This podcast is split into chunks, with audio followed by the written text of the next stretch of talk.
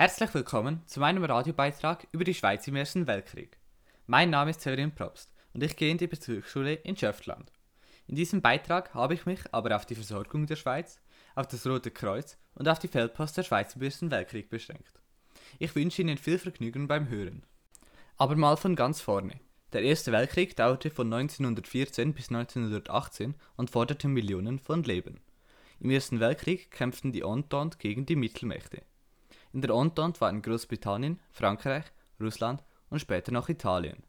Die Mittelmächte bestanden aus dem Deutschen Reich und Österreich-Ungarn. Die Entente gewann am Schluss den Ersten Weltkrieg. Dies war eine knappe Zusammenfassung des Ersten Weltkrieges. Doch nun sollte es um die Schweiz im Ersten Weltkrieg gehen. Für diesen Beitrag habe ich mir Hilfe von meinem Kollegen Noe Wittmer geholt. Noe, vielen Dank, dass du hier bist. Hallo Severin, ich freue mich, dass ich hier sein darf. Noe wird mir nun ein paar Fragen stellen, die ich dann beantworten werde. Ich würde sagen, wir reden nicht lange drum rum und starten das Interview. Also, meine erste Frage wäre folgende. Wie hat die Schweiz ihre Verpflegung sichergestellt, obwohl sie wenig Rohstoffe hatte und ein hochindustrialisiertes Land war? Die neutrale, aber stark vom Warentausch mit dem Ausland abhängige Schweiz unterschätzte die Risiken des Krieges 1914. Der Krieg wurde zwar erwartet, aber man dachte, es würde höchstens sechs Monate dauern. Man dachte ebenfalls, dass Handelsvereinbarungen mit dem Ausland wirksam und Versorgungswege mit mindestens einem Nachbarland immer offen bleiben würde. Mit allen drei Annahmen lag man aber falsch. Gab es auch Preissteigerungen bei den Lebensmitteln? Ja, sehr sogar. Die Versorgungskrise zeigte sich nämlich zuerst in einer Preisexplosion. Nach dem Kriegsausbruch 1914 wurde der Preis für Kartoffeln innerhalb wenigen Wochen verdreifacht, wie zum Beispiel in Zürich. Bereits im Herbst 1914 griff der Stadtrat von Zürich ein. Er schuf eine Kommission für die Beschaffung von Lebensmitteln, welche im ersten Kriegswinter bereits fast drei Millionen Kilogramm Kartoffeln für Zürich kaufte. Doch dies war nicht sehr günstig. Insgesamt kostete es den Stadtrat 3,3 Millionen Franken.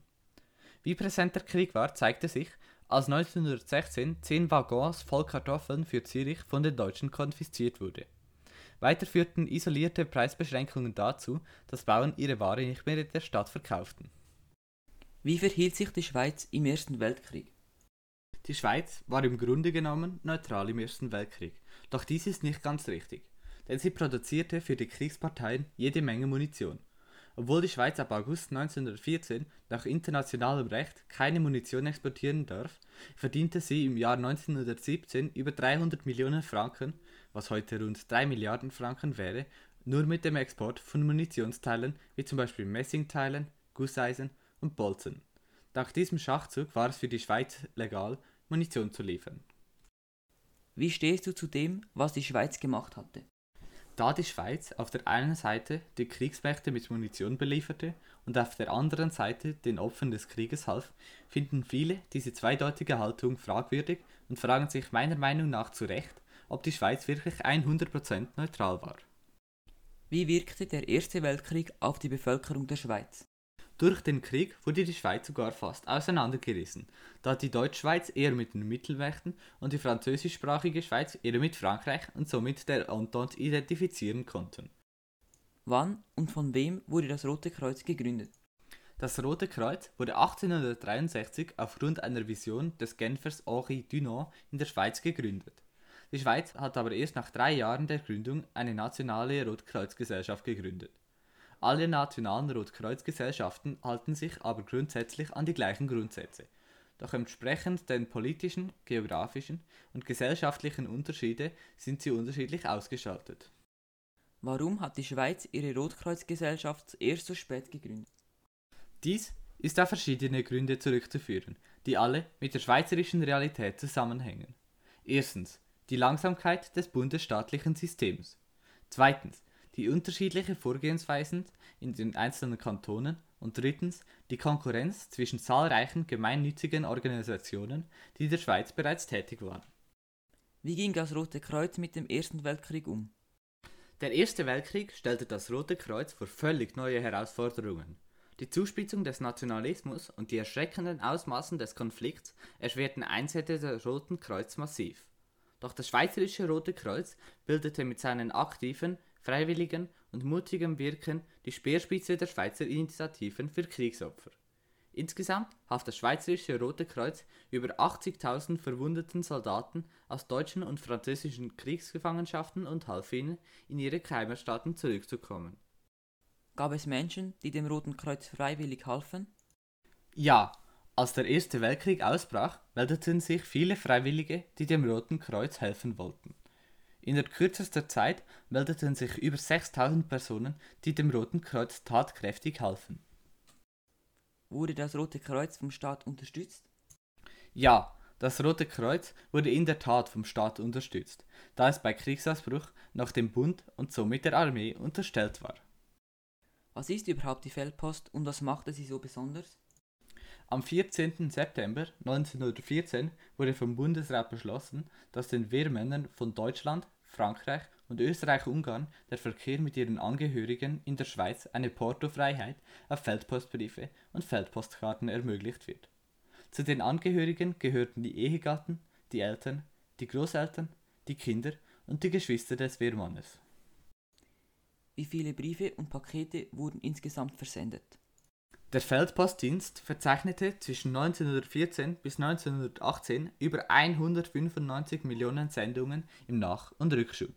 Von diesen Sendungen waren 64 Millionen uneingeschriebene Pakete, 112 Millionen Briefe und Postkarten, 15,3 Millionen Zeitungen, 2,2 Millionen Postanweisungen für 128 Millionen Franken und 1,8 Millionen eingeschriebene Sendungen.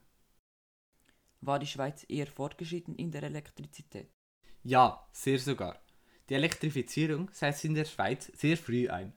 Bis etwa 1910 hatte die Schweiz weltweit die höchste Stromproduktion pro Einwohner, mit großem Zuwachs.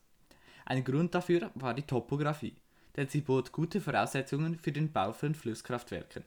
Nach 1910 wurde die Schweiz von Skandinavien und der USA abgelöst. Löste die Elektrizität etwas in den Staaten aus? Wenn ja, was? Ja, die elektrische Energie löste sogar eine zweite industrielle Revolution aus. Die erste wurde durch die Kohle getrieben. Diese zweite Revolution ermöglichte es auch kleineren Betrieben, Motoren und Maschinen anzuschaffen. Warum wurde alles elektrifiziert? Die Kohlemotoren reichen doch auch. Dies lag vor allem am akuten Kohlemangel, der mit dem Ersten Weltkrieg hervorging. Da der Erste Weltkrieg viele Probleme in der Versorgung schuf, probierte die Schweiz so schnell wie möglich auf Strom zu setzen. Dies sieht man beispielsweise an der Schweizerischen Bundesbahn. Die wurde nämlich im Ersten Weltkrieg fast komplett elektrifiziert. Im Jahre 1939 war das schweizerische Schienennetz schon zu 77 Prozent elektrifiziert. In den anderen europäischen Staaten lag der Durchschnitt erst bei 5 Prozent. Das wären alle meine Fragen gewesen. Vielen Dank für deine Zeit. Vielen Dank dir. Das wäre schon mit diesem Radiobeitrag gewesen. Ich hoffe, ich konnte Ihnen viel Neues erzählen und habe Sie nicht gelangweilt. Vielen Dank für Ihre Aufmerksamkeit.